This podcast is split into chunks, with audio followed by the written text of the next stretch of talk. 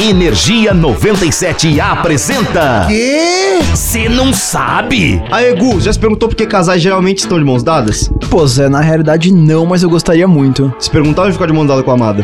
Descubra. Mas enfim, desenvolve. Bom, aparentemente ficar de mãos dadas sincroniza os cérebros e reduz percepção de dor.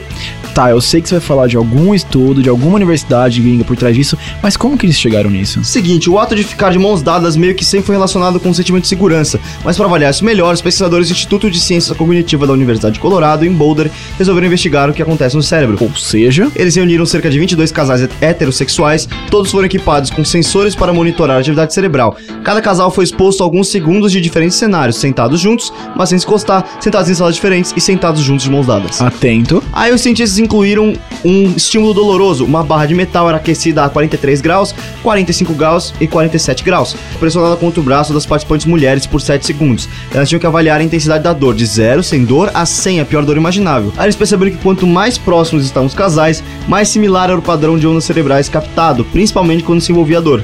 Ué, e onde que vem a parte que diz que a percepção de dor reduz? Agora, porque segundo o estudo também, o momento em que a percepção de dor era menor era aquele que os participantes davam as mãos. Hum, acho que eu vou usar isso como cantada. Hum, eu acho que isso não vai funcionar não, cara. Mas é isso, se você curte umas curiosidades bizarramente inúteis, Porém, incrivelmente românticas. é só ficar ligado que a gente tá sempre por aqui. Meu nome é José Constantino Eu sou sozinho. Brincadeira, o Gustavo Fávaro.